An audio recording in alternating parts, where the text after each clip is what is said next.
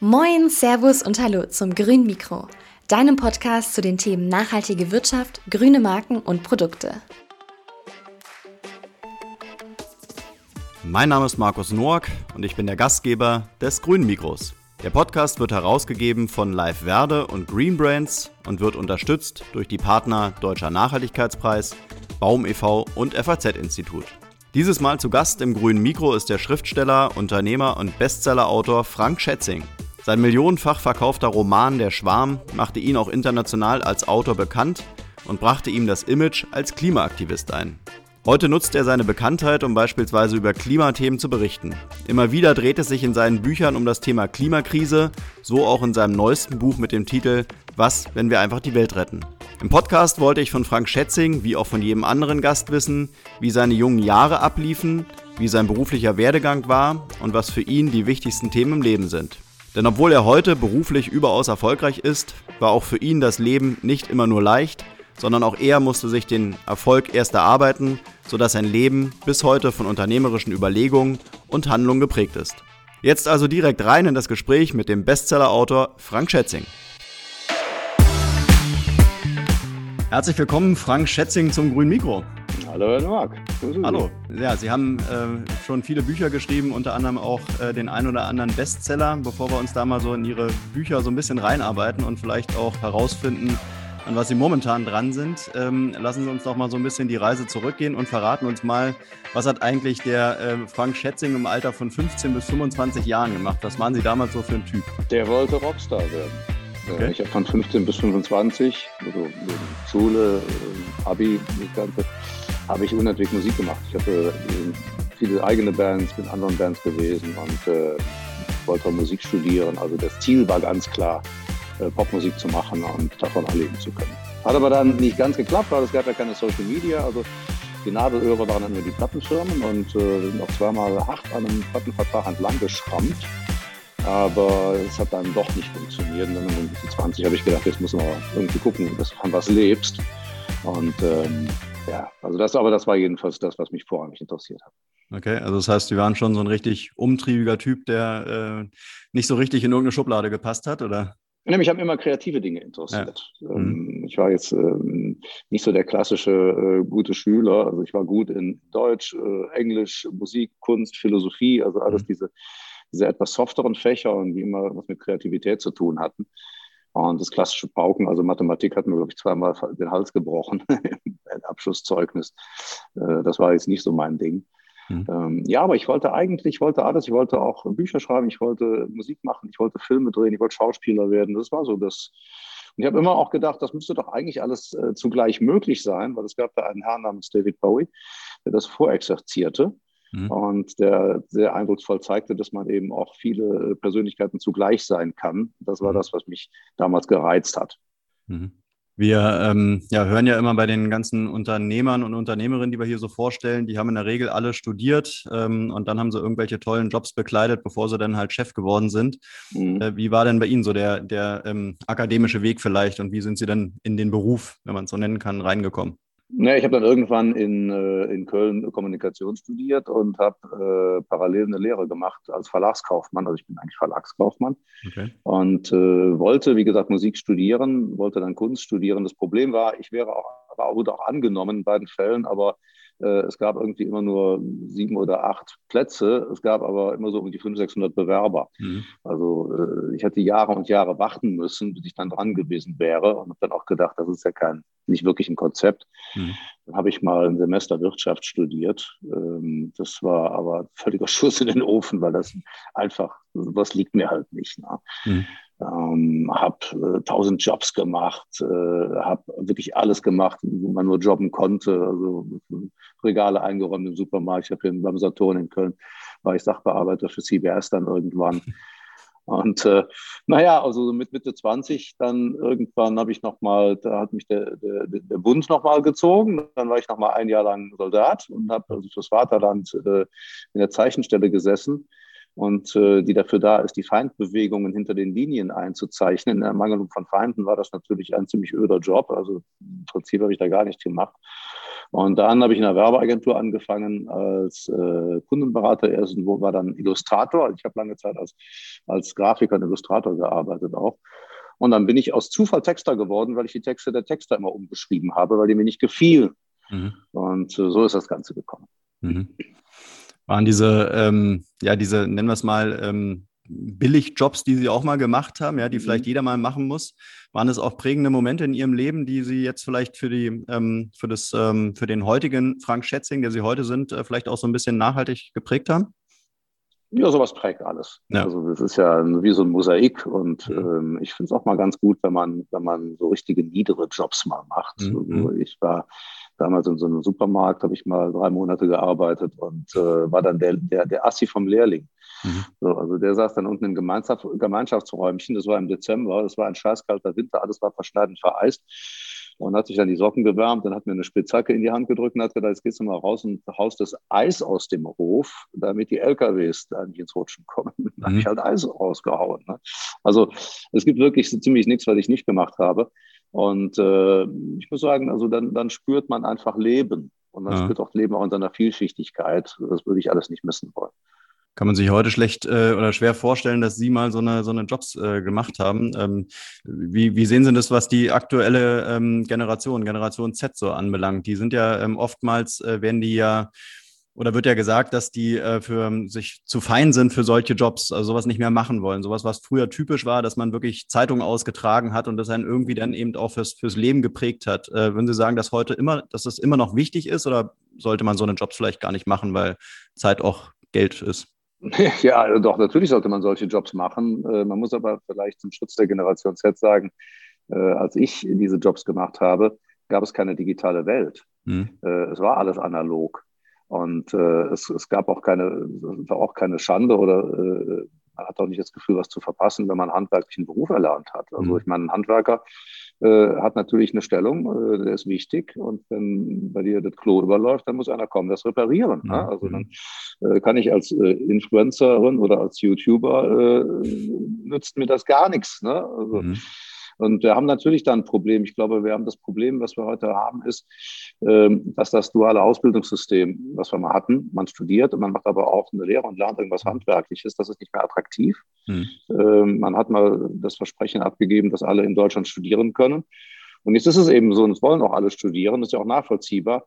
Aber es führt natürlich dazu, dass wir keine Fachkräfte mehr haben. Wir leben aber immer noch zu allergrößten Teilen in einer analogen Welt. Mhm. Und in welche Branche man auch schaut, äh, stellt man fest, ähm, dass äh, da, da, da ist ein Personalmangel. Dann hat es sicherlich was damit zu tun, auch dass in einigen Branchen auch einfach äh, viel zu schlecht bezahlt wurde. Also wenn wir sehen, in Pflegeberufen, in sozialen Berufen, es ist eben auch schändlich, wie schlecht Menschen da entlohnt werden. Und da ist es auch nachvollziehbar, dass Leute sagen, dass sie dann in diese Berufe nicht rein wollen.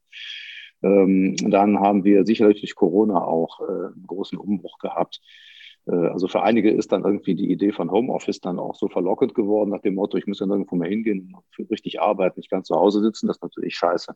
Mhm. Äh, aber auf der anderen Seite ähm, hat man auch gesehen, bin, habe viele Freunde in der Gastronomie, die händeringend Personal suchen. Das Personal war da, dann kam das Virus, dann gab es Lockdowns. Äh, dann haben die Leute sich andere Jobs gesucht und sie haben einfach Angst, diese anderen Jobs jetzt wieder einzutauschen weil sie denken, am Ende kommt der nächste Lockdown und wenn ich diesen Job, den ich jetzt gerade aber aufgebe, ne, bei irgendeinem Lieferdienst, äh, dann hänge ich wieder da. Also es ist natürlich auch wahnsinnig viel Verunsicherung in der Gesellschaft, äh, Unsicherheit in unseren Tagen. Und äh, ich glaube, wir sind in so einem, so einem Transformationsprozess, einem Umbruchprozess. Eigentlich könnte ja das Internet, könnten künstliche Intelligenz, könnten alle diese Dinge ja so wirken, dass wir daran echte Wertschöpfung für alle äh, haben und dann auch tatsächlich bestimmte Jobs nicht mehr machen müssen. Mhm. Aber das findet eben so in der Form nicht statt. Mhm. Ähm, sind denn Themen wie, wie Lohngerechtigkeit und, und Geschlechtergleichheit, sind das auch Themen, mit denen Sie sich befassen oder ist es, ähm, ist es doch mehr das Thema Klima und Umwelt? Nö, das durchzieht einander ja. Also das, das mhm. durchwirkt einander ja ähm, ein, ein wesentliches Thema, also Geschlechtergleichheit sowieso, ganz klar, ähm, was sich vor allen Dingen eben in der Bezahlung ausdrücken muss. Also wir haben da immer noch ein Gefälle, mhm. wenn man mal hinter die Kulissen schaut. Und ähm, ich halte überhaupt nichts davon, durch irgendwelche Symboldebatten über äh, eigenartige Sprachverrenkungen Geschlechtergleichheit herzustellen. Also das ist eine Scheindebatte meines mhm. Erachtens. Das muss ganz woanders ansetzen. Das setzt auch nicht unbedingt in Ländern wie hier an, sondern eben in großen Teilen der Erde, äh, wo Frauen noch unterdrückt werden aus ideologischen, aus religiösen Gründen, ähm, wo große bittere Armut herrscht, ähm, wo wir eben auch Armutsforschung betreiben müssen. Also große Probleme, die wir mit dem Klimawandel haben und anderen Krisen, ist ja, gehen ja aus von, von armen Gesellschaften, von Überbevölkerung. Ähm, ne? Das alles wirkt sich schädlich aus von Ungleichheit, Ungerechtigkeit in der Welt, äh, wirtschaftlicher Ungerechtigkeit. Und man kann diese Krisen einfach nicht mehr isoliert betrachten. Man muss sich der Mühe leider unterziehen, sie als Gesamtes zu betrachten, weil sie einander beeinflussen und bedingen. Mhm. Mhm. Ich glaube, Sie sind jetzt äh, 65 Jahre mittlerweile alt, oder? Ich fürchte ja. Würden Sie sagen, dass, der, dass die aktuelle Krise die größte Krise ist, die Sie in Ihrem Leben bisher erlebt haben? Ja, definitiv. Es ist eine existenzielle Krise für die ganze Menschheit. Mhm. Ähm, man muss natürlich immer sehen, ähm, existenziell für die Menschheit ändert aber nichts daran, dass Menschen zu allen Zeiten in ihrer eigenen Existenz bedroht waren. Also wenn Sie einen Menschen im 30-jährigen Krieg, einen Bauern gefragt hätten, dann hätte der gesagt, das ist eine existenzielle Krise. Mhm. Also am Ende des Tages ist es ja eigentlich nur eine Statistik, äh, die sagt, äh, die Menschheit könnte aussterben. Aber da wir alle Individuen sind, äh, wird es immer darauf heruntergebrochen, dass jeder Einzelne für sich sehen muss, wo ist denn eigentlich für ihn die existenzielle Krise? Und das ist ja auch unser Problem, dass viele Menschen dann sagen, also meine existenzielle Krise ist eigentlich jetzt die Angst, meinen Job zu verlieren. Mhm. Oder eben der äh, Neandertaler sagte, meine existenzielle Krise ist, dass die Eismassen gerade vorrücken mhm. und ich nichts mehr zu essen finde. Ne? So, also insofern äh, da kommt, glaube ich, auch dieser große, äh, diese Diskrepanz her. Auf der einen Seite wissen wir, der Klimawandel ist als Ganzes sicherlich die existenziellste Bedrohung unserer Spezies ever. Äh, und deswegen müssen wir ihn auch in den Griff bekommen. Aber auf der anderen Seite müssen wir Menschen dafür gewinnen und die haben ganz andere Vorstellungen von existenziellen Krisen. Hm. Und ist die aktuelle Krise jetzt schon äh, der Stoff fürs nächste Buch bei Ihnen? Äh, nee, das, das war der Stoff für das Buch, was ich letztes Jahr geschrieben habe und was ich gerade in aktualisierter Form rausgebracht habe. Mhm. Dafür, und darum habe ich dieses Buch ja geschrieben. Mhm. Mhm. Woher nehmen Sie denn so den, den Stoff für Ihre Bücher? Was sind so die Themen, wenn Sie rausgehen auf die Straße, äh, gucken Sie dann die ganze Zeit nach links und rechts und, und hoffen, dass irgendwas passiert, was man irgendwie verwerten kann? Oder woher kommt der Stoff? Nee, überhaupt nicht. Also ich, äh, ich suche nie nach Ideen. Ich lasse mich von den Ideen finden. Und äh, da ich ein notorisch neugieriger Mensch bin und mich sowieso immer alles fasziniert und interessiert und ich immer nachfrage und Dinge auch verstehen will mhm. ähm, und dann natürlich noch auch so dieses, dieses Abenteurergehen in mir habe, offenbar. Äh, es gibt ja tatsächlich dieses Kolumbus-Gehen. Ich wusste sogar mal die Entschlüsselung ähm, äh, interessiere ich mich für unbekannte Räume. Also ich möchte immer irgendwo äh, in, in, den dunklen Raum gehen, gucken, was ist da. Ich will in den Weltraum, in die Tiefsee. Äh, ich will in den Cyberspace. Mich interessieren diese großen äh, Entwürfe und das, was über unser, unsere menschliche Erfahrungswelt hinausgeht. Ja. Und äh, dementsprechend lese ich alles, höre ich alles und dann stellen sich die Ideen von selber ein. Mhm.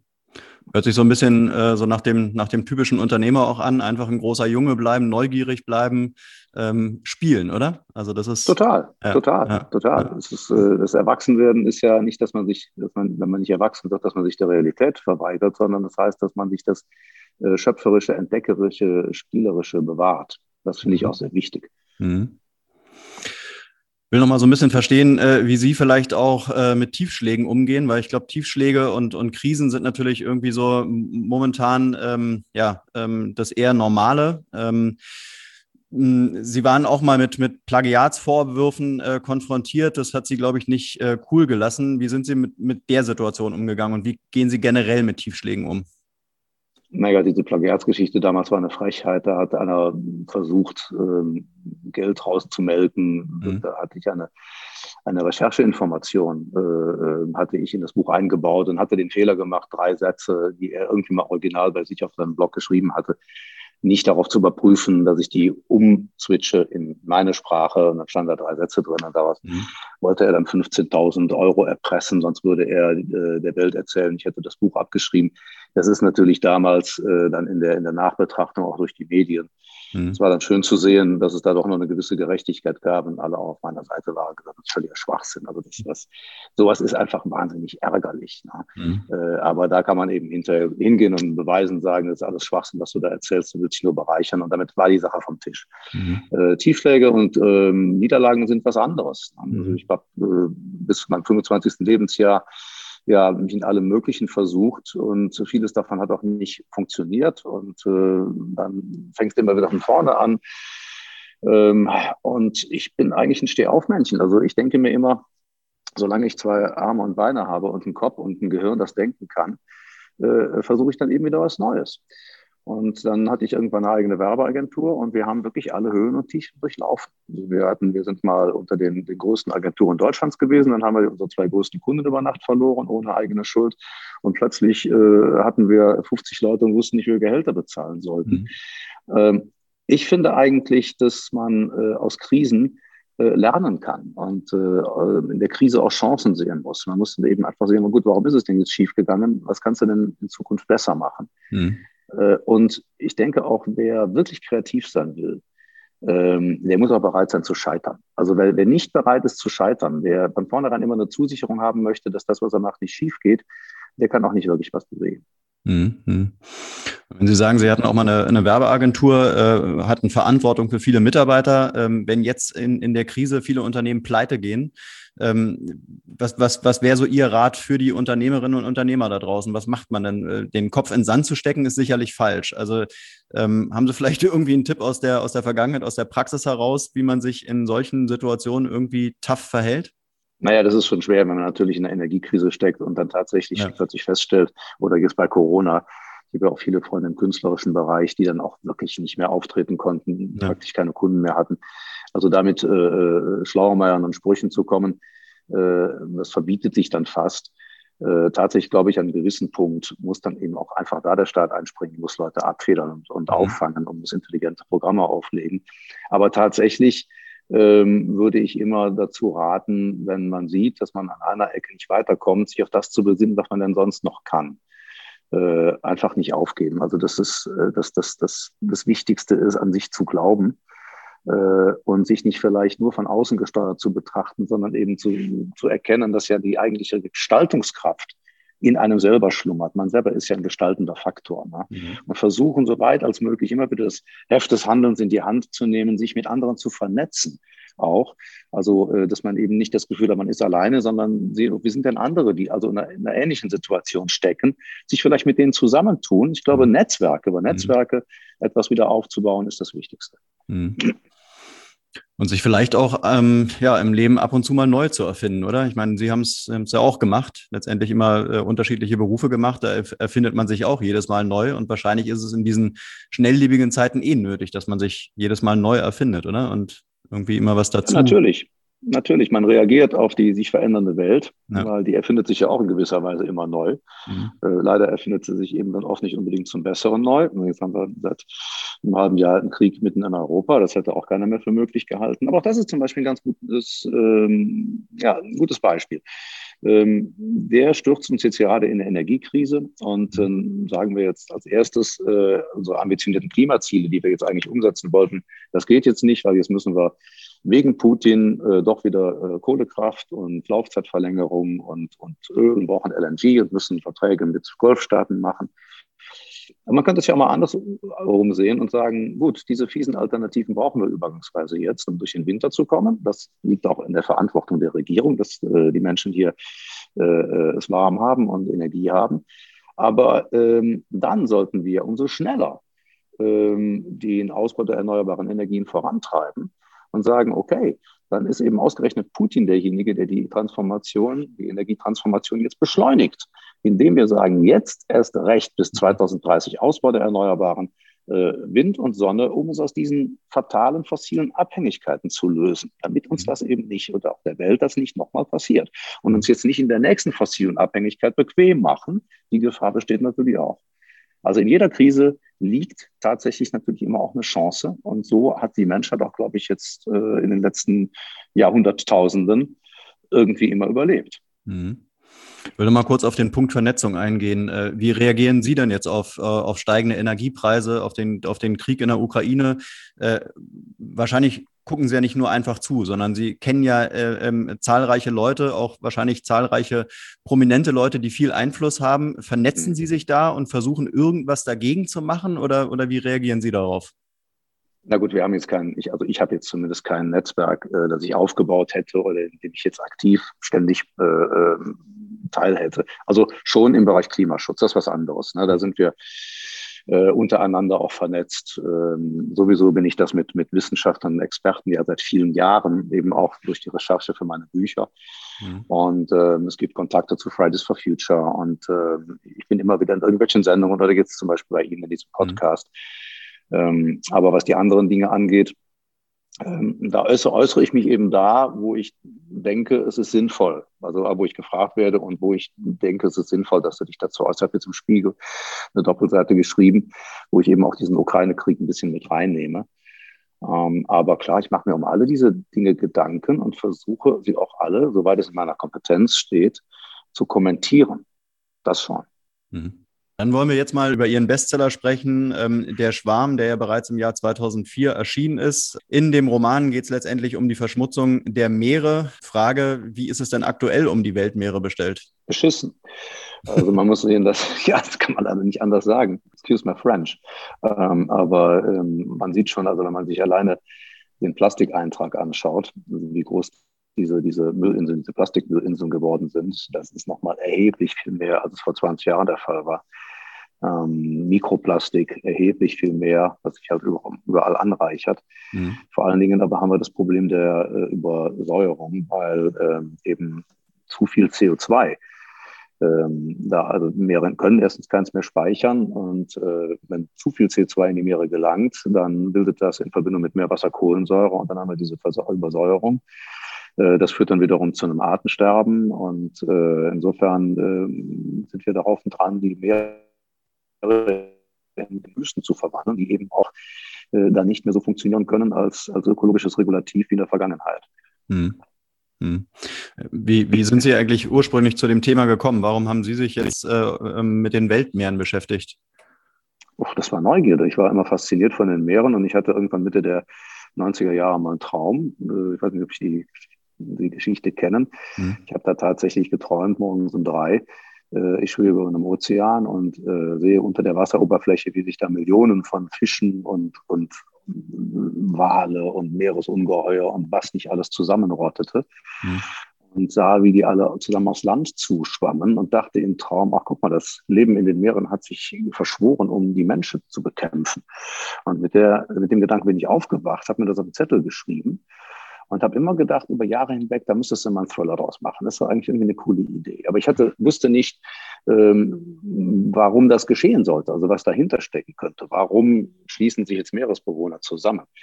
Äh, denn sowas Esoterisches wie Rache der Natur und so ein Schwachsinn, das, das sollte es natürlich nicht sein. Es sollte mhm. schon wissenschaftlich und glaubhaft untermauert sein. Mhm. Und äh, 98 war ich mit meiner, meiner Frau, damals noch meine Freundin, in, in Vancouver und wir sind äh, bei Vancouver Island zum Whale-Watching rausgefahren. Und als ich da draußen so auf dem Pazifik trieb, an diesem dunstigen Morgen, das hatte so was ganz Archaisches, und dann kamen die Wale und äh, dann tauchte einer dieser Wale neben dem Boot auf, so dass ich tatsächlich in dieses Auge gucken konnte. Mhm. Und plötzlich dachte ich, was steuert den? Mhm. Und da hatte ich meine Antwort. Dachte, okay, die werden alle von irgendwas gesteuert und das muss eine biologische Kraft sein. Und so kam ich auf diese zweite intelligente Rasse in der Tiefsee. Und so hat das Ganze angefangen. Und da ich mich immer fürs Meer und fürs Wasser interessiert habe, immer schon so ein Wassertier war, kam mir das natürlich sehr zu Pass. Und äh, dann habe ich mich mit diesem großen Ökosystem Meere beschäftigt. Und dann äh, äh beschäftigt man sich automatisch natürlich auch mit Umweltverschmutzung und, und äh, mit Klimaschock. Das bleibt ja gar nicht aus. Hm, hm. Aber Umweltschutz und, und Klimaschutz war vorher bei Ihnen schon ein Thema, oder? Ja, war immer schon Thema. Also Umweltschutz eigentlich mehr. Mhm. Klimaschutz, muss ich gestehen, kam eigentlich erst so Ende der 90er. Hat sich das so, so seit Kyoto vor allen Dingen, hat sich das bei mir verdichtet. Umweltschutz äh, kam weit früher. Grenzen des Wachstums, Meadows. Das war ja jetzt nicht nur Klimaschutz, das war ja vor allen Dingen eben auch äh, der Erhalt der Umwelt oder beziehungsweise Zerstörung der Umwelt. Und Klima äh, kam nach Kyoto äh, dazu und eben ganz stark dann nochmal ein großer Push ähm, beim Pariser Klimagipfel. Aber davor hat es mich auch schon sehr stark beschäftigt. Mhm. Jetzt haben Sie es gerade ja schon so ein bisschen erwähnt, dass Sie sich da irgendwie auch wissenschaftliche Unterstützung äh, geholt haben für das Schreiben des Buches. Äh, wir hatten ja auch Hannes Jenecke hier schon im Podcast. Äh, mhm. der macht ja Ähnliches. Der holt sich auch irgendwie Wissenschaftler mit ins Boot, äh, mhm. damit er eben dann seine Dokus drehen kann. Äh, haben Sie das genauso gemacht? Also muss man sich als Autor dann irgendwie auch den Support von Wissenschaftlern holen, damit man überhaupt so ein Buch schreiben kann? Naja, also wenn man das so machen will, wie ich es gemacht habe, natürlich. Mhm. Denn äh, ich habe zwar sehr viele Ideen selbst entwickelt, also ich bin ja seit mein ganzes Leben lang schon immer so eine Art Hobbywissenschaftler gewesen und, und lese alles, was ich in die Finger kriege und besorge mir auch Doktorarbeiten und, mhm. Und, und, und rede einfach auch Interesse halber mit, mit Experten. Noch nicht mal, um ein Buch zu schreiben, sondern wenn immer mir jemand über den Weg läuft, der irgendwas weiß, was ich nicht weiß, mhm. quetsche ich den so lange aus, bis ich es auch weiß. Mhm. So, und äh, zum Beispiel die Idee eben, äh, dass diese, diese unterseeische Rasse aus Einzellern besteht, die sich eben dann zusammenschließen, äh, die kamen halt mir ähm, weil ich mich seit den 70ern noch mit künstlicher Intelligenz und Machine Learning beschäftige und eben auf die Idee kam, dass wie künstliche Neuronen eigentlich im künstlichen Gehirn, die sich zusammenfinden und die kleinste denkende oder sagen wir mal äh, biologische Einheit ist halt ein Einzeller. Mhm. Ähm, aber jetzt musste ich ein Genom für diese Viecher entwickeln. Ich musste ja irgendwo darlegen, warum ein Einzeller, dessen DNA ja geschützt sein muss, der ja in dem Sinne kein Gehirn hat, wie der also in der Lage ist, Wissen abzuspeichern trotzdem. Ne? So, und ein Freund von mir ist Genetiker. Äh, und dann haben wir uns zusammen ins Kölner Brauhaus Peschken gesetzt und dann haben wir viel Kölsch getrunken, weil Chemie, Chemie braucht ja Lösungsstoff. Mhm. Und dann hat er irgendwann am Ende des Abends auf äh, zwölf Bierdeckeln das Genom der Irren dargelegt. Äh, und aus dem geht hervor, warum die in der Lage sind, tatsächlich zu denken. So, und das sind Dinge, da gehe ich natürlich dann an Wissenschaftler oder eben auch, als ich dieses ganze Ökosystem äh, äh mir angeschaut habe, natürlich bin ich dann ans Geomar-Institut gefahren und ins Alfred Wegener Institut und habe mit denen gesprochen. Ja. Mhm. So, und das Gute an der ganzen Sache ist, ähm, es geschieht dann eine Art Symbiose. Also ich bin, die geben mir ihr Wissen, ich bin in der Lage, das eben zu verarbeiten, daraus einen fiktionalen, aber fundierten Stoff zu machen. Äh, damit nutzen die mir und ich nutze ihnen, weil ich ihre Themen in eine breite Öffentlichkeit trage. Hm. Die zwölf Bierdeckel sind im Buch aber nicht dargestellt, oder? nee, aber die, die, nee, aber die, die liegen bei mir äh, und die wollte ich mir immer mal irgendwann rahmen. Die liegen okay. bei mir in der Schublade. Jetzt haben Sie 2021 schon wieder ein Buch geschrieben, ähm, befasst sich auch wieder mit Klimawandel. Äh, Titel mhm. ist Was, wenn wir einfach die Welt retten? Ähm, mhm. Ist aber keine Fortsetzung vom Schwarm, oder? Nein, das ist ein Sachbuch. Ja. Äh, hat eine ganz andere Funktion. Der Schwarm ist ja, äh, vor allen Dingen muss immer betonen, der Schwarm ist ein Roman, Roman, Roman. Unterhaltung, ja. Unterhaltung, Unterhaltung. Ja. Und dann kommt irgendwann mal auch nicht wirklich eine Botschaft, sondern wenn man dann möchte, kann man darin eine Botschaft sehen. Und wenn man dann möchte, kann man sich mit diesen Umweltthemen, die natürlich da reinwachsen, auch beschäftigen. Aber äh, ich habe es immer gehasst, äh, wenn Fiktionalisten hingingen und haben dann also um eine, eine Message, die sie hatten, äh, das Mäntelchen einer Handlung gelegt. Also das, das war bei mir immer umgekehrt. Mhm. Ähm, jetzt deswegen habe ich auch jetzt keinen weiteren Roman geschrieben, in dem ich den Klimawandel thematisiere, weil ja das die, der Vorwurf der Klimaleugner gerade ist, eben, dass die äh, Wissenschaftler und die anderen, äh, die sagen, es gibt einen menschengemachten Klimawandel, das Thema fiktionalisieren und mhm. Sachen erfinden, die gar nicht stimmen. Mhm. Darum schloss ich einen Roman aus. Und ich wollte auch ähm, dieses Informationsloch mal stopfen, äh, das in der Bevölkerung immer noch über den Klimawandel besteht, um einfach mal zu erklären, was ist das überhaupt? Wir fangen mal bei Adam und Eva an. Klima, Wetter, was sind Treibhausgase? Äh, wie ist die Klimaforschung entstanden? Was sind Kipppunkte? Was sind ökologische Elemente, Kippelemente? Warum ist es so gefährlich, wenn wir über zwei Grad kommen? Äh, um das alles mal darzulegen und dann eben den großen Werkzeugkasten aufzumachen und zu sagen, guck mal, das können wir alle tun. Das kann jeder Einzelne tun. Das muss die Politik tun. Das muss die Wirtschaft tun. Äh, wir haben eigentlich alles da. Alle Möglichkeiten sind da. Wir müssen es jetzt endlich mal machen. Mhm. Der Schwarm ist ein, äh, ein richtig dicker Wälzer. Ähm, und mhm. ich finde, also, wenn man da reinliest, äh, am Anfang ist es auch ein bisschen schwer reinzukommen. Ähm, warum, warum mussten es so viele Seiten sein? Äh, und warum ist es am Anfang wirklich so ein bisschen, ähm, also man muss sich sehr drauf einlassen, dann wird es auch wirklich richtig spannend und, und auch wirklich, ähm, äh, ja informativ, man lernt viel. Ähm, aber äh, haben Sie es auch selber so wahrgenommen, dass es schon ähm, eine ordentliche Lektüre ist? Tja, also das kann man so oder so wahrnehmen. Ne? Stellen Sie die Frage doch mal Tolkien oder Dostoevsky. Also es kann doch nicht sein, dass wir uns immer mehr versuchen zu simplifizieren, damit wir auch noch jeden direkt ins Boot holen, sondern ja. eben ich äh, schreibe nicht für Zielgruppen. Ich habe das nie gemacht. Ich habe nie auch nur ansatzweise versucht, Erwartungen von Menschen zu entsprechen, sondern ich schreibe die Dinge, die ich selber gerne lesen möchte. Ja. Und ähm, wenn es Menschen gibt, die sagen, das ist nicht mein Fall, gefällt mir nicht, dann ist das absolut zu respektieren. Mhm. Und dann gibt es für die andere Bücher. Und äh, so ticke ich eben einfach. Das ja. ist meine Art, mich, mich auszudrücken. So macht mir das Spaß.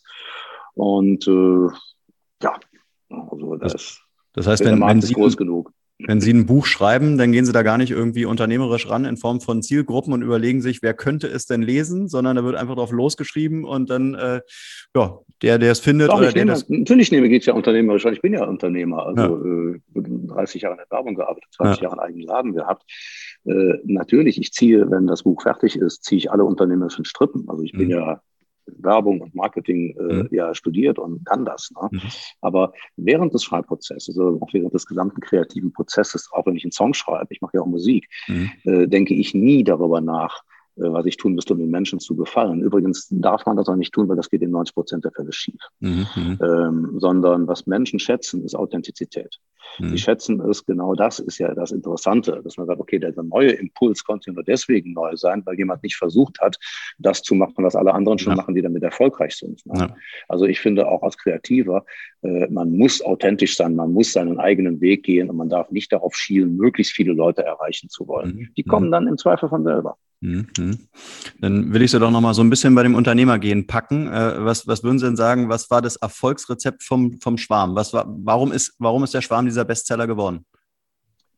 Ähm, Erfolgsrezeptur gibt es, glaube ich, tatsächlich nicht. Ich denke, ähm, es hat einmal was damit zu tun, dass ich, also jeder Marketingmann, also jedes Marktforschungsinstitut hätte mir abgeraten, einen Thriller über eine äh, einzellige, intelligente Rasse in der Tiefsee zu schreiben. Wie gesagt hätten, bist du Bescheid, wer soll das denn lesen wollen? So, und genau das darf man eben nicht tun. Ähm, ich glaube, dass die, mit dem Buch hatte keiner gerechnet und es hat etwas Ähnliches in der Form auch noch vorher nicht gegeben. Äh, und ich glaube, dass es die, die Originalität der Idee war einmal die eben viele Leute nicht interessiert hat, die gesagt haben, so ein Schwachsinn lese ich nicht. Und andere haben gesagt, genau da auf sowas habe ich gewartet. Mhm. Ich wusste nur nicht, was es sein wird. Mhm. Das Zweite ist, dass, glaube ich, zu der Zeit aber schon ein verstärktes Umweltbewusstsein aufkam, gerade auch für die Meere. Denn ähm, man äh, sieht in den Ende der 90er Jahre, Anfang der Nullerjahre, hat es so eine Revolutionierung der, der Tiefseereportage gegeben. Es mhm. wurden plötzlich Bilder äh, äh, gefilmt, die man so in der Form vorher noch nie gesehen hat. Es gab mhm. diese, diese wahnsinnige BBC-Serie Blue Planet. Das heißt, mhm. äh, Menschen haben plötzlich, und, und die Fernsehsender haben auch gesagt, das ist ein Thema, das bringen wir jetzt zur besten Sendezeit. Und plötzlich erlebte man dieses bis dahin doch eher unbekannte Universum Meer und Tiefsee ganz anders. Äh, ich denke, dass diese Faszination dabei natürlich auch eine Rolle gespielt hat. Mhm. Äh, und natürlich irgendwo, das kam einfach zur, zur rechten Zeit. Also wir haben in diesem ersten Jahr, als, es, als der Schwarm draußen war, äh, ich an vielen Universitäten bin ich auch aufgetreten und äh, kamen jede Menge junge Leute und haben gesagt, wegen ihres Buches äh, studiere ich jetzt Meeresbiologie. Mhm. So. Also es gab offenbar ein, ein, etwas in der Bevölkerung, das schon da war. Und das Buch ist einfach zum richtigen Zeitpunkt gekommen hat es aufgegriffen. Mhm. Verfilmt wurde es aber noch nicht, oder? Nee, das verfilmt wird es noch nicht. Es, ist jetzt verfilmt worden. Okay. Äh, soll jetzt im äh, Ende Februar wird es äh, ausgestrahlt als achteilige Serie beim ZDF. Ich habe es noch nicht gesehen, weiß nicht, was da äh, gemacht worden ist und bin natürlich entsprechend gespannt. Mhm. Ähm, dann äh, lassen Sie uns zum Ende nochmal über den Klimawandel und die Erderwärmung sprechen. Ähm, mhm.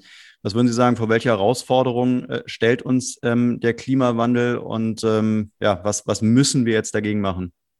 Also es geht erstmal mit dem äh, los, was wir praktisch tun müssen. Das heißt, ähm, wir müssen bis 2030 in jedem Fall komplett klimaneutral werden. Das Wir bezieht sich natürlich auf die ganze Welt. Mhm. Äh, und wir müssen natürlich hier als eine der äh, einflussreichsten Nationen auf diesem Planeten anfangen, denn es ist nicht nur so, dass wir diese zwei Prozent in der Gesamtbilanz des, äh, der Emissionen ausmachen, sondern unser Einfluss ist ja tatsächlich viel größer. Wenn wir es hier schaffen, äh, ein grünes, nachhaltiges Wirtschaftsmodell zu implementieren, das erfolgreich ist, dann können wir das auch exportieren. Das heißt, mhm. die Welt muss bis 2030 klimaneutral werden, das heißt raus aus jeder fossilen Verbrennung, äh, Vollversorgung durch Erneuerbare komplett.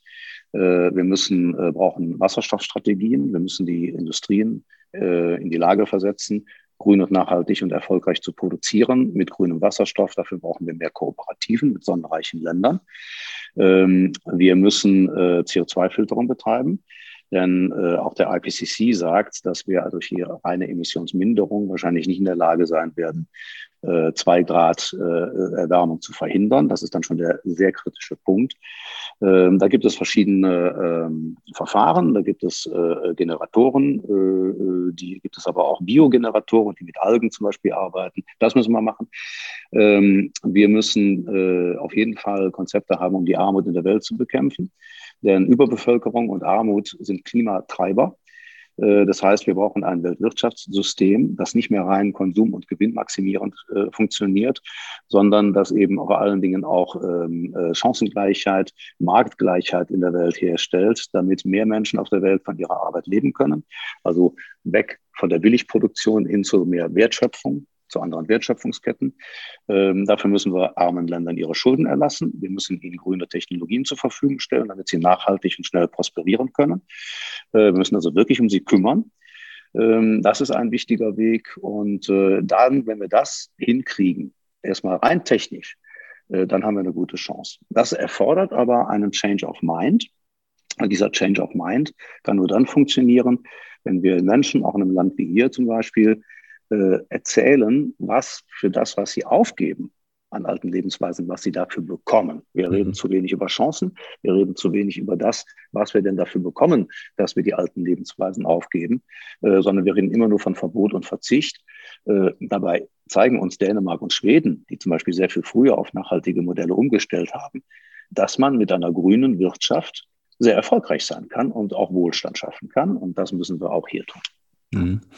Aber dieser Shift, der jetzt da äh, nötig ist, äh, die, die Wirtschaft komplett auf grün zu drehen, ähm, der, ähm, der muss ja jetzt passieren. Und äh, wenn man mit äh, Unternehmern und Unternehmerinnen spricht, dann sind die sich fast alle einig. Die sagen alle, ja, wir müssen jetzt handeln, wir müssen jetzt 100 Prozent mhm. darauf gehen. Wenn man mit der Politik redet oder die Politik verfolgt, hat man das Gefühl, auch wir haben ja noch ein paar Jahre. Und eigentlich mhm. müssen wir jetzt handeln, oder? Richtig, absolut richtig. Und äh, das ist auch das, was die Unternehmen beklagen. Wir hatten natürlich über Jahre und Jahrzehnte das Problem, dass auch die Industrien keinen Bock hatten, klimaneutral zu werden. Also ja. gerade die Ölindustrie hat das auch immer hintertrieben, aber das hat sich geändert. Also vor zwei Jahren ist ja ThyssenKrupp stellvertretend für die europäische Stahlindustrie in den Ring gestiegen, hat gesagt, wir wollen jetzt grün werden und hat das an die Politik adressiert. Die Politik ist, muss man leider auch sagen, in der Merkel-Ära der, der, der Bremser gewesen. Also hier mhm. wurde jahrelang der Stillstand verwaltet. Mhm. Äh, und immer nur in solchen Zeiten, mit solchen Krisen auf Sicht zu fahren, soweit ich gucken kann, mhm. das kann ja nicht funktionieren. Also dementsprechend, ja, die Politik muss da jetzt endlich äh, ähm, suffizient handeln.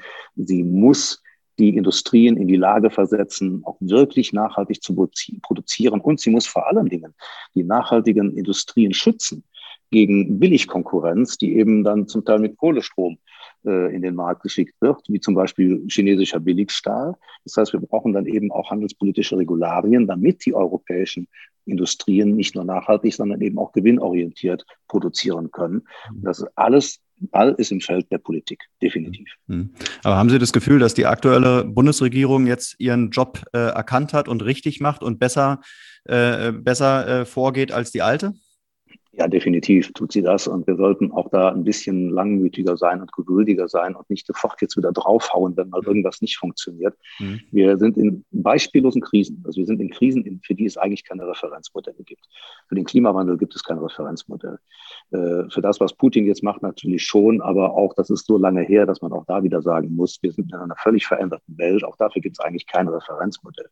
So, und wenn ich mir Anführer wähle, dann muss ich auch mal akzeptieren, dass die auch mal in eine falsche Richtung laufen, weil für die ist das ja auch Neuland. Es geht mhm. um die generelle, das generelle Zutrauen, schafft eine Regierung das. Und ich glaube, dass wir umwelt- und klimatechnisch schon viel weiter wären, wäre nicht dieser unselige Krieg gekommen. Und das, was diese Regierung jetzt hinkriegen muss, das ist auch verdammt schwer. Mhm. Ja, ähm, insofern denke ich, ja, sie machen durchaus auch Fehler. Ich finde auch die Zögerlichkeit von Scholz nicht gut. Ich finde also, da äh, würde ich mir wesentlich mehr Entschlossenheit wünschen in vielen Bereichen. Aber äh, man muss schon sehen, Sie haben dieses Merkel-Erbe, dieses Stillstandserbe, das müssen Sie ja erstmal aufbrechen. Sie müssen ja erstmal alles wieder in Bewegung setzen. Ich finde, dass Sie das eigentlich gut machen. Mhm. Mhm. Was kommt bei Ihnen äh, nach dem, ähm, ja, nach dem, nach dem letzten Buch? Was, was sind so Themen, die Sie in, in Zukunft noch ähm, beschäftigen werden? Neben Klimawandel. Ja, für, das, für das Klimabuch damals habe ich einen Thriller, in dem ich mittendrin steckte, unterbrochen. Geht es um was ganz anderes und den will ich jetzt erstmal wieder weiterschreiben. Okay. Aber es, es, es, wäre das erste Mal, dass ich im Vorhinein verrate, worum es geht. ansonsten werde ich sicherlich weiter. Eine schlechte Gelegenheit. Also, ne? ja, ja, ja, schön. Aber es ist was völlig anderes. Also es ist komplett anders und äh, ein richtiges Spaßprodukt. Und äh, ich werde weiter, weiter Musik machen. Ich habe vor drei Jahren endlich mal mein, mein Debütalbum rausgebracht und das, dann kam Corona, dann war das auch alles vom Tisch und ja. äh, also ich werde zweigleisig fahren, denke mal, und, und diese beiden, beiden Passionen weiter vorantreiben. Mhm.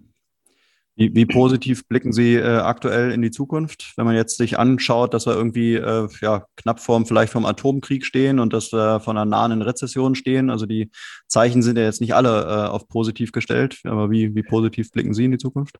Na, ich blicke mit großer Sorge äh, in die Zukunft und ich sehe, dass das äh, gewaltige Krisen sind und mhm. dass man die nicht einfach mal so an einem Nachmittag erledigt. Also insofern, wir haben also wirklich gewaltige, gigantische Probleme vor der Brust. Ähm, aber ich bin eben von meinem ganzen Naturell so, dass ich immer versuche, äh, in, in, so einer Krise dann eben auch zu sehen, okay, okay, wo ist denn nicht nur der Ausweg, sondern wie kann ich dann aus dieser Krise dann vielleicht sogar was machen? Mhm. Und ich glaube, wenn wir aufhören, gestalten zu wollen, wenn wir aufhören, äh, positiv zu denken. Nicht im Sinne, dass wir das alles nicht ernst nehmen, sondern dass wir sagen, okay, aber was haben wir denn für eine andere Wahl? Wir mhm. müssen doch jetzt erst recht mit Kreativität und mit Gestaltungsbildung vorangehen, wenn wir aus dieser Krise raus wollen. Mhm. Äh, da bin ich und bleibe ich ein positiver Mensch. Solange ich äh, für mich zumindest atmen und denken kann, werde ich immer versuchen, Probleme zu beheben mit den mir zur Verfügung stehenden Mitteln. Und ich glaube, wir sollten uns einfach wieder mehr als ein Team begreifen auf der Welt und nicht als Antagonisten. Äh, wir sollten mehr Diskussionen miteinander führen und argumentativ stärker durchdringen, stärker in den Diskurs, in die Vernetzung gehen ähm, und äh, Feindbilder abbauen. Und dann haben wir auch eine Chance, denn der Werkzeugkasten ist gefüllt, ist alles da. Mhm. Ich würde sagen, besseres Schlusswort kann es nicht geben. Mir hat Spaß gemacht, äh, eine kleine Reise ähm, ja, in das Leben eines Unternehmers und Autors äh, zu machen. Ähm, Frank Schätzing, Ihnen vielen Dank fürs Gespräch und alles Gute. Danke Ihnen. Ja, danke Ihnen auch. Alles Gute. Herzlichen Dank. Tschüss. Tschüss. Und das war's auch schon wieder für heute mit einer neuen Folge Grünes Mikro. Alle Infos und Links zu diesem Podcast findest du in den Show Notes. Wenn es dir gefallen hat, dann abonniere uns gerne auf den gängigen Streaming-Plattformen und lass eine Bewertung da. Wir würden uns freuen. Bis zum nächsten Mal.